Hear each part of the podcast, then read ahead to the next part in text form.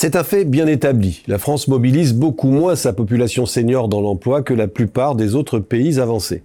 Le décrochage s'opère après 60 ans, les écarts sont importants, le taux d'emploi hexagonal des 60-64 ans est parmi les plus faibles des pays de l'OCDE, idem pour les 65-69 ans. Et c'est la raison principale qui motive la succession des réformes du système des retraites depuis 1993, avec pour objectif de freiner la dégradation du nombre de cotisants par retraité. Ces réformes ont agi sur deux leviers. Le premier est l'âge légal, qui a été porté à 62 ans en 2010 pour les générations nées après 55. Le second levier étant le nombre d'années de cotisation qui ouvre une retraite à taux plein, allongée graduellement de 37 à 40 ans entre 1994 et 2004 avec la réforme Balladur, puis portée à 42 ans avec la réforme Fillon de 2003 à raison d'un trimestre par année à compter de 2009, puis enfin à 43 ans avec la réforme Touraine de 2014, le processus étant étalé jusqu'en 2035. Et ces réformes paramétriques ont bien imprimé leur marque sur l'emploi des seniors, notamment depuis la réforme Fillon. Un, l'âge de départ à la retraite a augmenté de 2 ans depuis 2009. Deux, la part des seniors en emploi a augmenté fortement depuis 2009. La France, peu à peu, se normalise et ce mouvement, indépendamment de la réforme actuelle, n'est pas achevé pour deux raisons. Un, du fait de la réforme Touraine, qui continue à agir sur l'âge de départ à la retraite, et deux, du fait de la montée en puissance de l'emploi féminin dans les générations qui se rapprochent de l'âge de la retraite, et surtout du fait du rallongement des études des nouvelles cohortes. Ces dernières sont entrées plus tardivement dans la vie active. Ceux qui ont commencé à travailler à 22 ans basculent aujourd'hui en retraite à 64 ans et demi, s'acheminant vers 65 ans avec la réforme Touraine. Bref, pour les diplômés, la France est quasiment dans la norme des pays de l'OCDE. Ces constats affaiblissent a priori le principal contre-argument au recul de l'âge de la retraite. Ces réformes ne feraient qu'augmenter le chômage des seniors, pénaliserait l'entrée des jeunes sur le marché du travail et transformerait les retraités en chômeurs ou en assistés sociaux, avec au bout du compte un effet négligeable sur les finances publiques.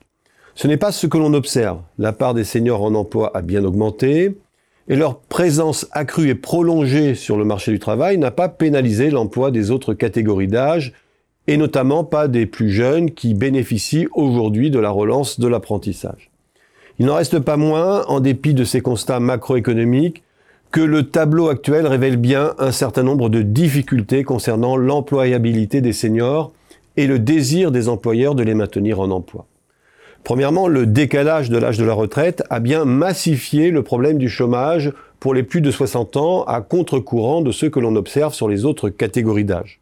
Sur la tranche d'âge la plus affectée par l'allongement de la durée de vie active, on est passé d'un taux de chômage de 2% dans les années 90 à 7-8% aujourd'hui, soit la moyenne que l'on observe sur les classes d'âge intermédiaires. Alors oui, décaler l'âge de la retraite étire du même coup la problématique du chômage aux actifs les plus âgés qui ne disposent pas de possibilités de rebond.